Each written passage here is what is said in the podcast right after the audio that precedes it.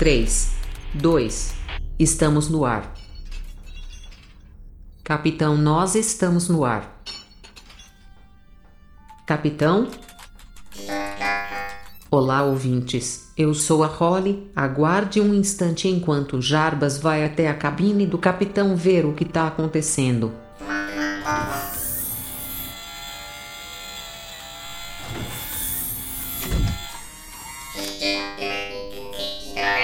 Que? Ele está dormindo em criogenia?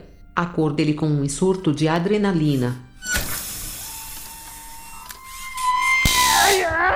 Saudações, exploradores e exploradoras de universo, e sejam bem-vindos a bordo da Interlude para mais um episódio da Transmissão X. Eu sou esse barro, seu capitão, e aqui comigo está minha fiel imediata Holly. Agora ele tá ativo. Ai, o que, que é que tá acontecendo aí? Durante a vinheta eu te explico. Agora, para esse episódio de indicações de leitura do outro lado da linha, nós temos a nossa multitarefas e autora Camila Loricchio. Olá, pessoas!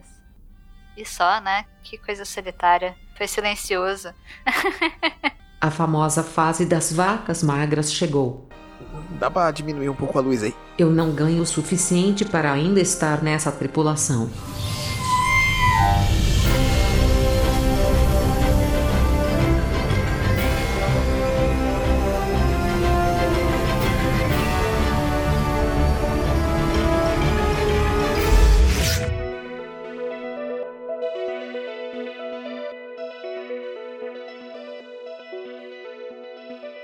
Ai, vamos nessa. Vamos começar dessa forma assim, meio jogado, praticamente. É, a nave tá meio vazia, como vocês já deram para perceber, mas Camila está aqui para fazer companhia para todos nós aí, vocês ouvintes também, obviamente. E a gente bater um papo e fazer algumas indicações nesse programa de hoje. Camila, como é que tá a vida aí? Como é que tá as coisas? Eu gosto que a gente começa este programa de indicações com este lindo eco que está nesta nave. um eco de vazio. É... Ah, tá, tá, tá, tá. Está.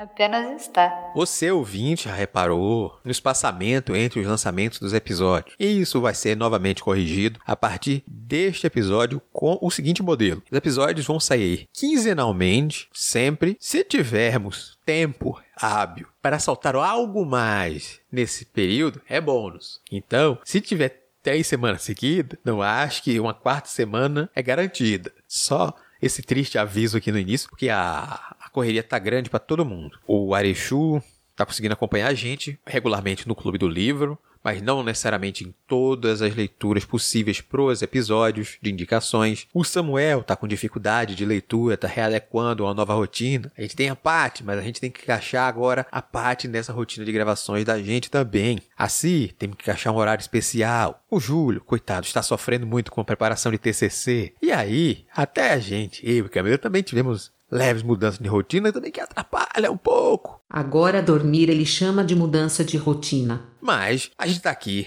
pra mudar um pouquinho isso, porque mesmo assim deu pra ler coisa boa aí. Não deu, Camila? Deu, deu, assim, mesmo nesse caos diário que tem sido. A cada dia passa uma semana inteira. E...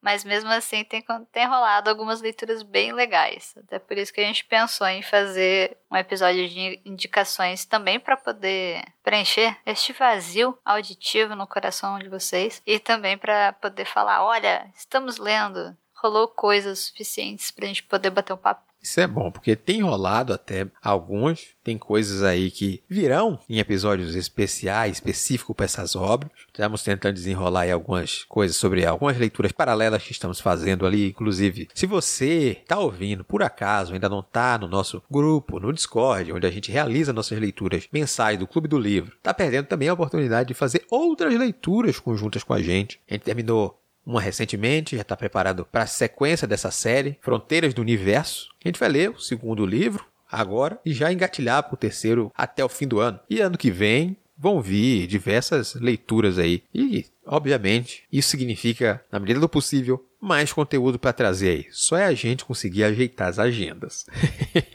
é O que faz muito sentido considerando que estamos falando de um espaço espacial. Espaço espacial? Espaço espacial, por que não? É um espaço interestelar entre as pessoas, aí que está ficando mais complicado. Se essa também não fosse a palavra correta, nesse momento aí, Virou. praticamente um espaço entre os próprios pensamentos, afastasse, meu Deus, qual é a palavra?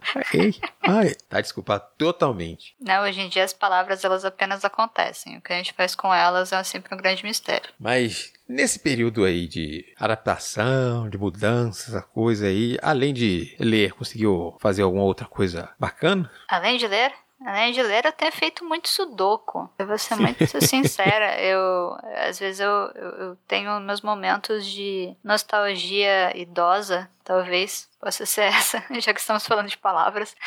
eu acabei sentindo muita saudade de uma revista específica do Coquetel. Oi, Coquetel. Se você estiver ouvindo isso, um grande abraço para você, que era a revista de lógica deles. E sempre eram umas historinhas muito estapafúrdias, assim, era um negócio muito horrível. Eu achava o máximo quando eu era criança.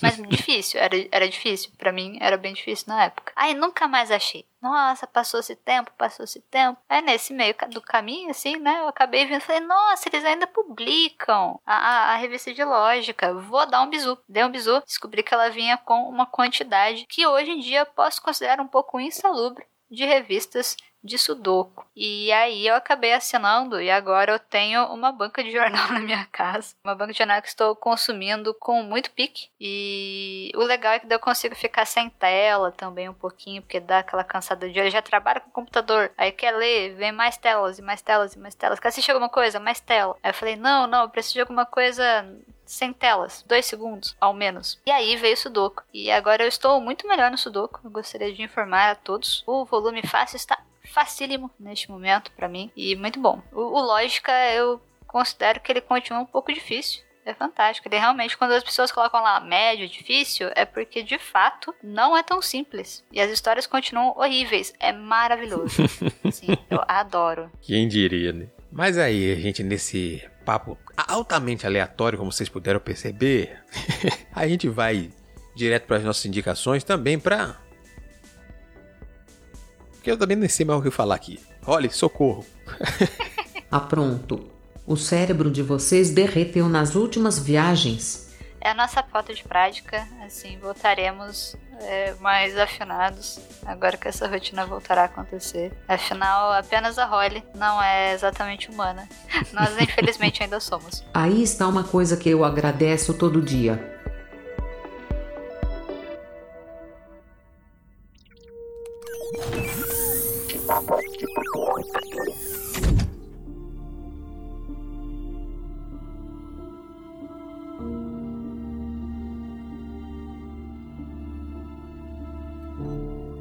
Muito bem, senhor capitão. Vamos parar de baboseiras e voltar para ação. Quais universos vocês têm para os ouvintes hoje? Mexe esse rabo aí. Tá bom, Rolly, não precisa brigar, já, já tô acordado direitinho. Esse sono criogênico atrapalha um pouquinho a gente. Mas os pensamentos estão retornando ao lugar. E sabe também o que está retornando ao lugar? As indicações. Então a gente vai começar com Camila, falando sobre o primeiro universo que ela explorou aí e quer recomendar pra gente. Pois é, eu acabei lendo Matrimônio de Céu e Inferno, do Enéas Tavares do Fred Rubin da AVEC. É uma HQ agora de 2019. E eu acabei lendo assim, eu tava naquele limbo, né? Você olha e você fala, meu Deus, tantas coisas para ler, o que eu quero ler? O que eu tenho cabeça suficiente para ler? E aí você fala, por que não ler alguma coisa que está escrito William Blake e provavelmente tem um nível de dificuldade um pouco maior do que você está esperando? Eu falei, perfeito, ótimo, isso é excelente para o meu cérebro cansado. Acabou que não ironicamente foi. Então, coisas que acontecem, não é mesmo? É uma mistura de adaptação à história original, da poesia do Blake e da história que o Enéas e o Rubin,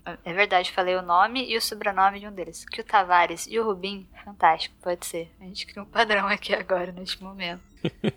Essa história que eles conseguiram compor em cima de quatro personagens. E nossa, ela é tão legal. Eu gostei tanto, assim. Eu, é uma HQ que ela. O, o, traço do Fred é muito confortável. Eu particularmente gosto muito do Minhola. E o traço do Fred me lembra um pouquinho uhum. esses, esses chapados de cor, essas, esse traço mais grosseiro com preto bem intenso. Nossa, eu acho tão bonito. Eu vou pra um lugar muito gostoso quando eu vejo esse tipo de traço. Nossa, eu achei maravilhoso, sabe? É uma HQ que não é muito leve, né? Obviamente. Estamos falando de Céu e Inferno, de uma poesia do Blake, e de gravuras que tratam do inferno e do céu. Ah, é, é bom que tudo vira uma palavra-chave muito fantástica quando a gente tá falando dessa HQ. E ela vai perpassar quatro personagens. Eu vou dar uma lida na sinopse, que eu acho que ela conta muito bem, já que ela é uma sinopse e assim fica mais fácil da gente conseguir abrir essa discussão sobre essa HQ fantástico. Em 2019, na selva urbana de São Paulo, crime, desejo e redenção entrelaçam a vida de quatro personagens. Chico Amarante é um matador de aluguel a serviço de um poderoso conglomerado religioso. Verônica Viegas é uma acompanhante de luxo que sonha em voltar a Buenos Aires. Antonino Santos é o fundador da Orquestra Divina, uma organização espiritual que comercializa fé, esperança e livros sagrados. Dani Rosa é uma jovem pintora que trafica drogas para sobreviver e ajudar um amigo em estado terminal. No encontro de todos eles, um apocalíptico embate de revelação, poesia e morte. Misto de adaptação e história inédita, Matrimônio de Céu e Inferno conta com o roteiro lindezíssimo do Enéas Tavares e a arte do Fred Rubin. E, nossa, gente, assim, eu fiquei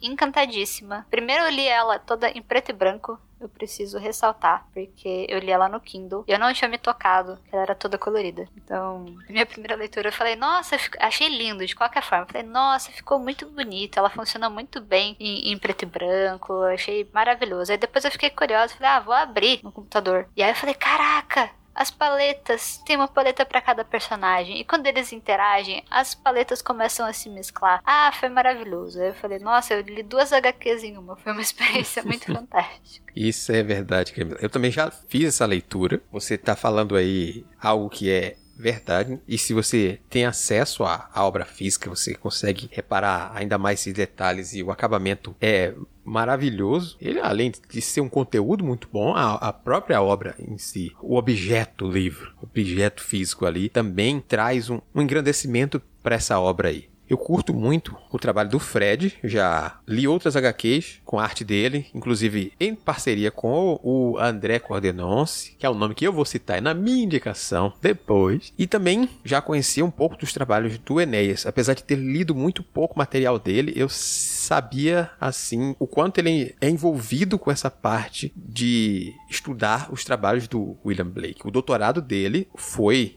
sobre o, o, texto e a imagem nos livros iluminados de William Blake. Ele foi para fora, ele teve parte do processo do doutorado foi na Universidade de York. Ele, ele, se dedicou realmente a isso aí. A gente vê o reflexo de alguém que gosta muito daquilo e conhece muito cada um dos pontos do que ele se dedicou a mostrar na obra. A gente vê realmente que, nossa, esse cara manja do que ele tá falando aqui. Não é alguém que fez uma pesquisa mais rasa ou até dedicou alguns dois, três meses sobre a pesquisa só aqui e entrega algo. A gente vê diversas referências em outras obras. Eu acho que até os extras são fantásticos de se ler isso aí. Nossa, vale muito ler os extras. Até porque, assim, não é uma obra simples. Uhum. Né? Acho que é por isso até que ela encanta tantos outros artistas. A gente consegue ver que tem todo mundo que acaba usando Blake de alguma forma tem uma mística, tem uma aura muito específica nas obras dele, que é essa coisa do blasfemo e do divino, todos no mix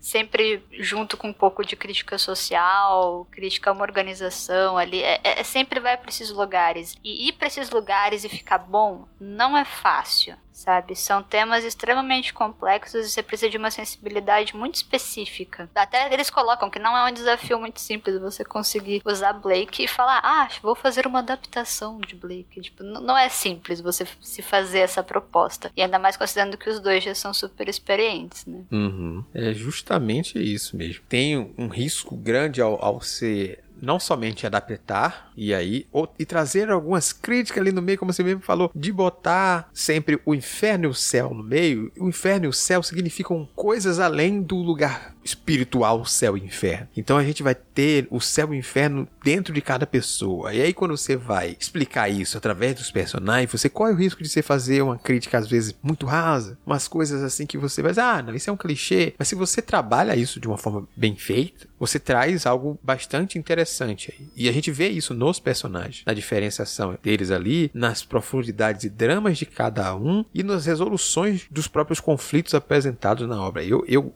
curti muito essa HQ. Eu faço aqui uma acréscimo indicação de Camila. Eu falei aqui sobre a leitura na capa dura, de ler formato físico. Excelente, se vocês puderem comprar.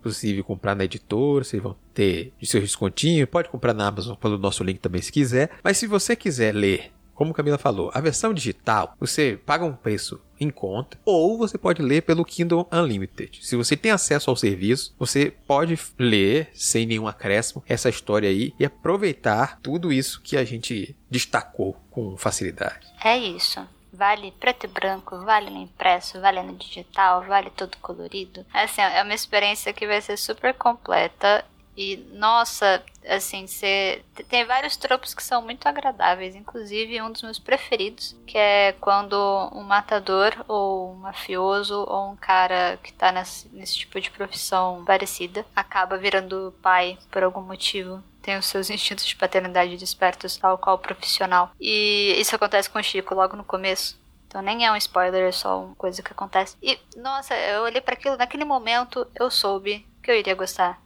da HQ.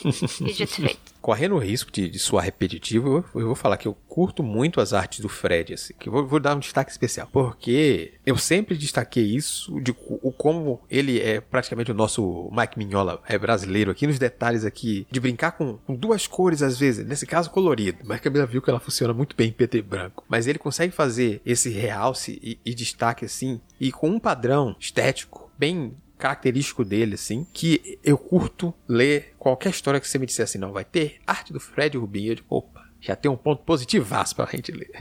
É, conte comigo, automaticamente. Eu comecei a ler uma das obras que ele também ilustrou, Le Chevalier, uhum. e eu também, nossa, é, é, gostoso, sabe? É um traço muito gostoso de ver, meu, meu olho gosta muito. então é isso, a minha primeira recomendação de hoje, indicação é uma recomendação? É uma recomendação, mas a primeira indicação pra gente ficar no padrão é O Matrimônio de Céu e Inferno, de Enéas Tavares e Fred Rubin.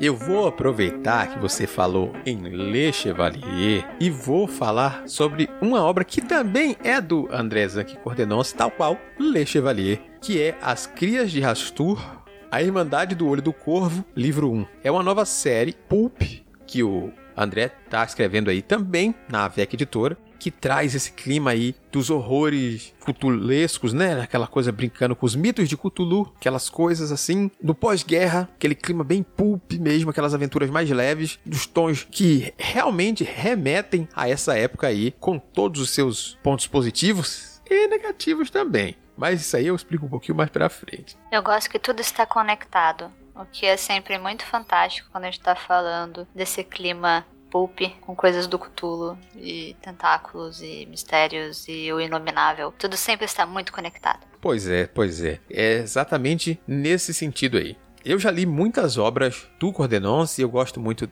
da série Le Chevalier, tanto nos quadrinhos quanto nos romances. Ele já apresentou pra gente o Le Chevalier em duas obras em quadrinhos, em um romance a Lady Chevalier é um personagem que faz parte do mesmo universo, só que alguns anos para frente ele já trouxe o livro Infanto Juvenil do Sherlock Holmes, que eu já falei aqui, o Sherlock e os Aventureiros, já indiquei os três livros já no podcast. E hoje a gente muda um pouquinho o clima mas ainda algo bastante interessante. É um livro rápido, de 111 páginas, então é um tipo de aventura dinâmica. Você não vai ter um mistério que não vai se resolver rápido. Aqui as coisas precisam andar rápido, porque é um livro que ele é feito para te entreter e te divertir naquele período de tempo ali. É aquele filme no estilo Indiana Jones, só que com um pouco mais de sobrenatural. Ele não tenta te pegar no horror aos poucos, não. Aqui a coisa é pulp, de verdade. Então, nessa história, a gente tem o mundo ainda tentando esquecer os horrores da Segunda Guerra Mundial, mas forças ocultas na escuridão traçam planos para os homens e também para os monstros. E aí, aí deixando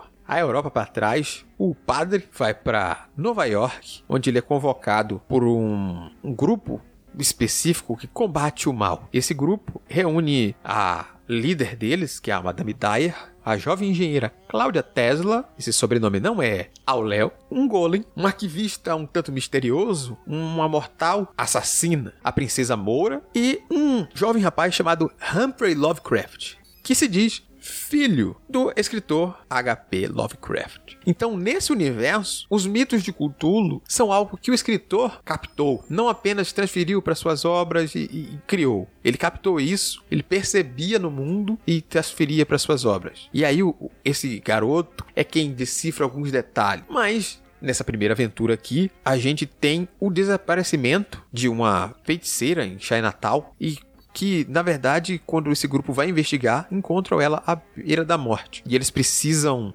então, mesmo com essas diferenças, né, um grupo tão variado, tem um, tem um golem, que é uma criatura da mitologia judaica, tem o padre aqui, católico, tem essa, essas outras figuras aqui, um muçulmano, sabe? Bem misturado aqui as coisas assim. Eles deixam de lado essas diferenças, formam um grupo realmente para tentar descobrir por que Chinatown está tão diferente e o que está acontecendo. E aí vão descobrir que um, um certo demônio ancestral está planejando invadir as ruas da cidade e talvez seja apenas o começo de algo que virá nessa série. Então, ele realmente tem essa pegada de uma aventura pulp que vai te divertir do início ao fim. Eu gosto bastante desses grupos improváveis que tem que se juntar por qualquer motivo que seja. Isso vai gerar brigas e no final todos eles virarão uma família. Ai, eu gosto, eu sou muito fácil com esses truques, gente. Assim, esse clima do folhetim, esse clima de, de, de pulp também, nossa, é, vai para um lugar muito confortável, né? Uhum. Porque você tem o um entretenimento, você tem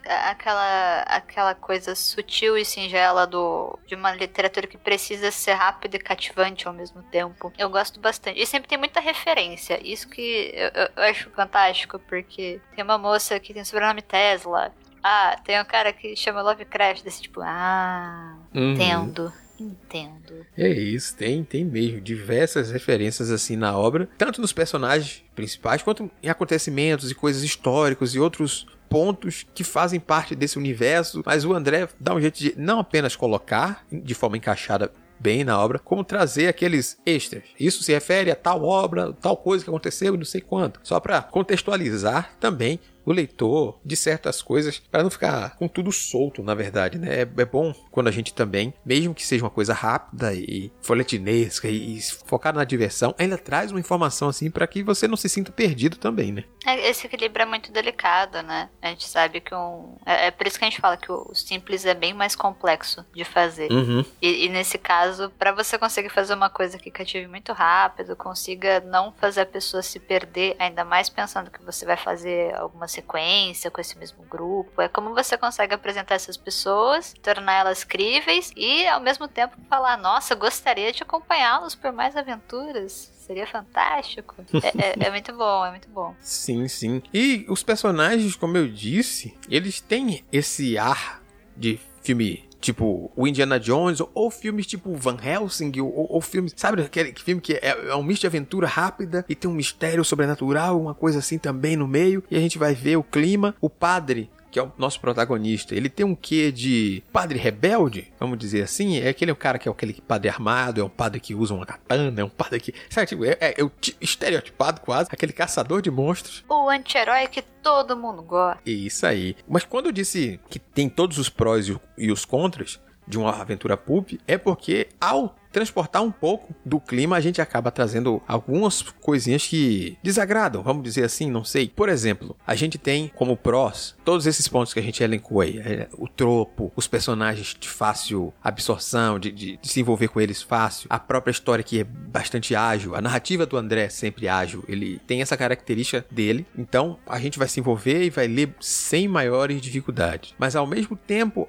o pulp tinha algumas coisas que são representadas através, intencionalmente ou não, dos personagens, mostrar o personagem da época, alguns preconceitos que são característicos da época. Aí eles vão para Natal, aí ele repete o, o, o chinês, China, amarelo, uma coisa assim meio, às vezes, no. Que envelhece um pouco estranho. É isso. Talvez seja in- intencional no transporte da coisa, mas às vezes a repetição, principalmente, acaba sendo ofensiva ou cansativo. Por isso que eu disse, ele traz um pouco dos prós e também tem um, um, um lado negativo aí. Mas eu acho que é algo que o André certamente, com umas dicas dessa ou falando assim, não vai acontecer ou repetir com tanto peso nas sequências, por exemplo. Mas eu acho que ainda assim é uma história que vale bastante a pena se ler. E é aquele livro que você vai pegar de uma tarde e vai matar ele nele. Fácil. Porque são pouco mais de 100 páginas. Então, juntando a narrativa ágil, capítulos curtos, essa coisa meio folhetinês. Se você quiser ler devagar, lê também fácil. Mas se você quiser ler ele de uma única vez, ó, não tem erro. Ah, isso é bom. É, em relação a, a alguns tropos complicados, a gente às vezes pode ter também um prefácio, alguma coisinha assim. É, mas é bom sempre dar uma alertada também, né? Porque Uhum. a gente anda mais sensível para várias questões, então a gente consegue perceber hoje em dia. E aí incomoda às vezes mais. Mas se a, se a experiência consegue ultrapassar esses detalhes complicados, já tá lindão. Tem rei de amarelo nisso? Ó, não sei se exatamente o, o rei de amarelo tá ali, mas o, a- o Raftu, o citado tá. Tá. Tem um lagarto lá, tem um negócio lá meio. Ah, lagarta? Então não é. É porque eu joguei aqui, daí tá lá aí só aparece o rei de amarelo. Aí eu falei, ah, o rei de amarelo eu gosto. do Chambers. Aham. Mas é porque é da mesma pegada, né? Do, do horror cósmico. Uhum. É porque o Lovecraft que gostou do Chambers o suficiente pra fazer a porra toda, né? Uhum. Adoro. Então, essa é a minha dica. As Crias de Rastur, A Irmandade do Olho do Corvo, livro 1, do André Zanck Cordenons e da VEC Editora.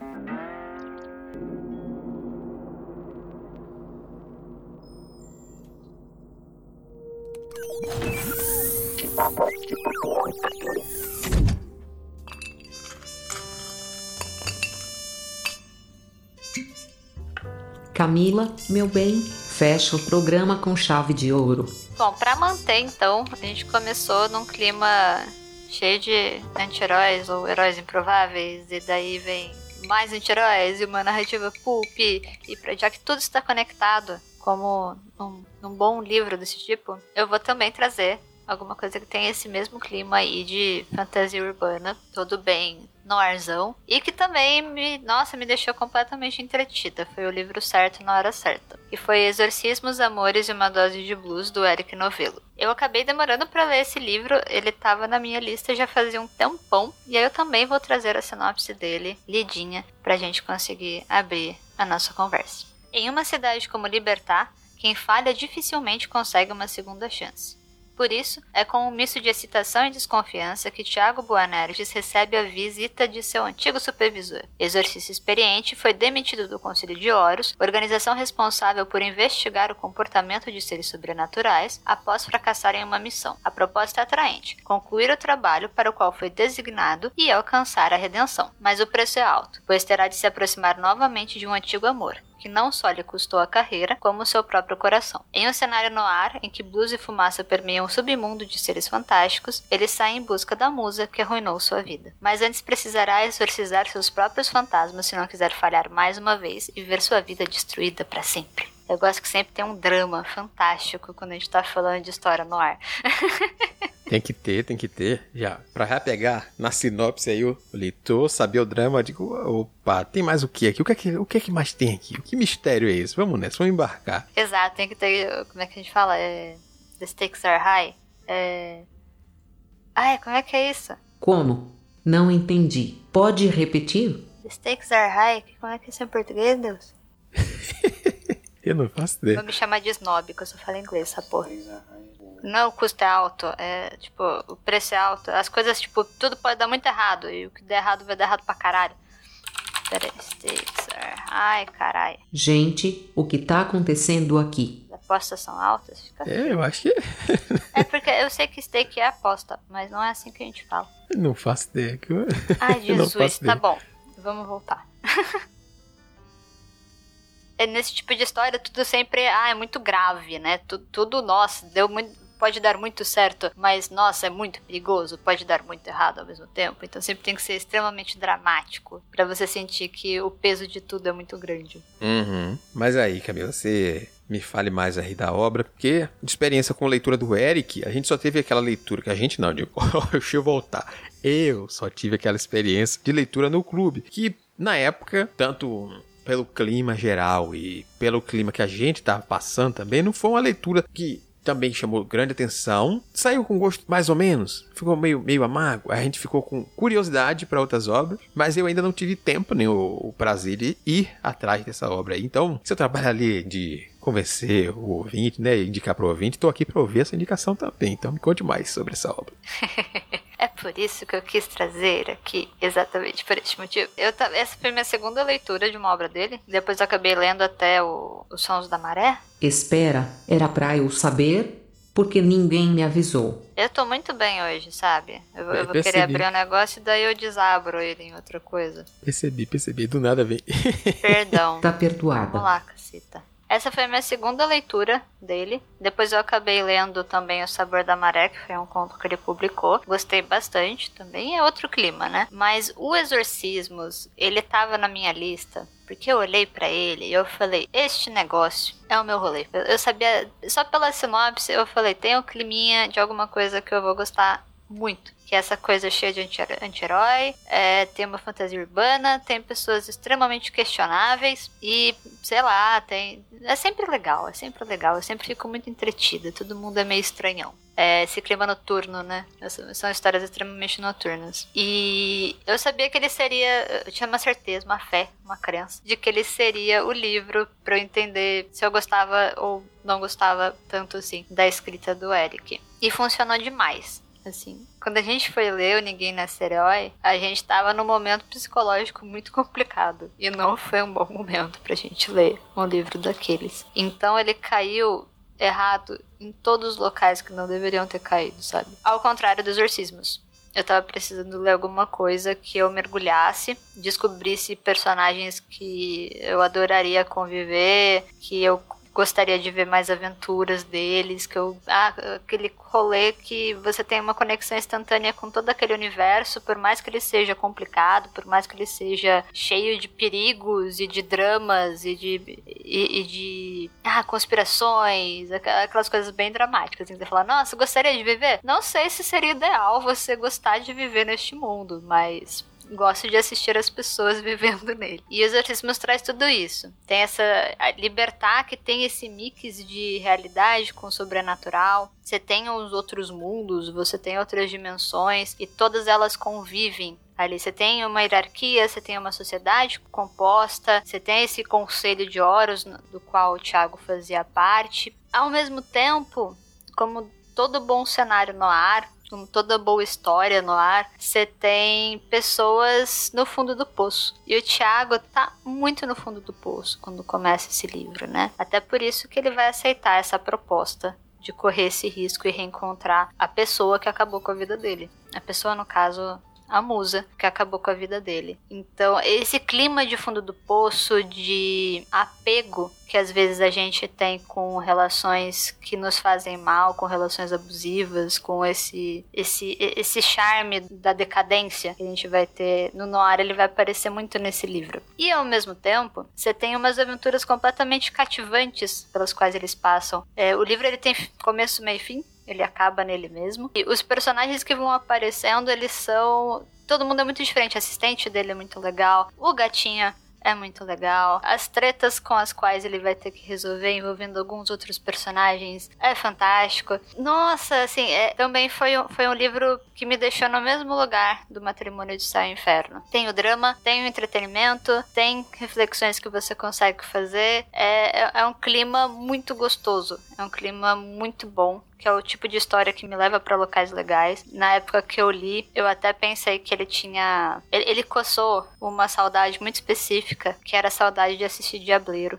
que é uma série que tem um clima muito parecido ali de fantasia urbana, demônios e caos e gente questionável fazendo coisas questionáveis, que são coisas que me. Não, eu gosto muito desse clima em geral, né? Uhum. E eu tava com muita saudade dessa série. E eu peguei esse livro para ler e ela, e ela falou assim: é isso, é isso. Todas as saudades que eu tinha foram completamente assassinadas com essa história. Foi uma história que me deixou nos lugares muito bons. Tudo é muito bem dosado, assim, é muito gostosinho. Ah, isso é ótimo, isso é ótimo. A gente acaba encontrando as coisas que a gente gosta durante uma leitura, assim, dá um up no livro também, né? sabe? Tipo, nossa, a gente se sente recompensado quando, quando o livro traz um quentinho a mais, tem uma coisa a mais, vai, traz uma lembrança, uma memória, reativa uma coisa assim. Isso é um, um ponto extremamente positivo quando a gente consegue criar essa conexão com as nossas leituras. Ah, é bem isso, assim, e foi numa época que eu tinha acabado de não estar tá conseguindo ler nada, sabe? Eu consegui ler ele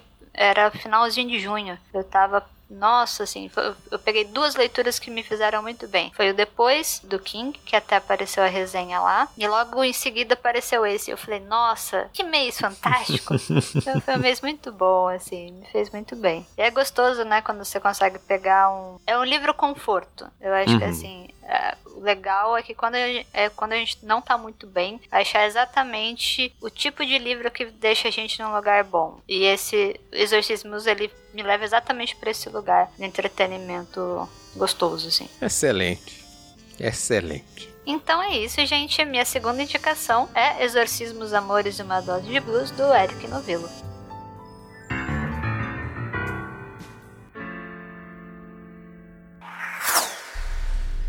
Pronto, gente. Já encerra antes que desande. Muito bem. E essas foram as nossas indicações do programa de hoje. Se você já leu alguma dessas obras, se não conhecia elas, se você quiser deixar algum comentário, siga as indicações da Holly para saber como entrar em contato conosco. Bom, vem com a Holly.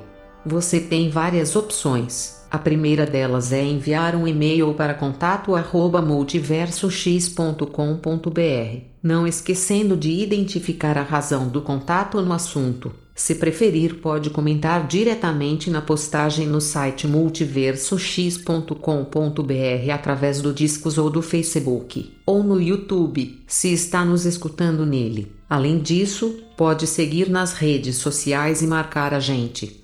Estamos como arroba multiverso X em todas elas. Ademais, as nossas arrobas individuais estão na descrição do post. E claro, o mais especial, vem fazer parte da nossa comunidade no Discord, bater um papo com a tripulação, participar das nossas leituras coletivas e, quem sabe, até gravar com a gente. Não marque bobeira e confia na role que se brilha. É sempre bom fazer aquele lembrete. Se você for comprar essa e outras obras, sempre opte por usar os nossos links e colaborar com o nosso trabalho. Por hoje é só. Nos encontramos na próxima transmissão. Até lá. Tchau, tchau.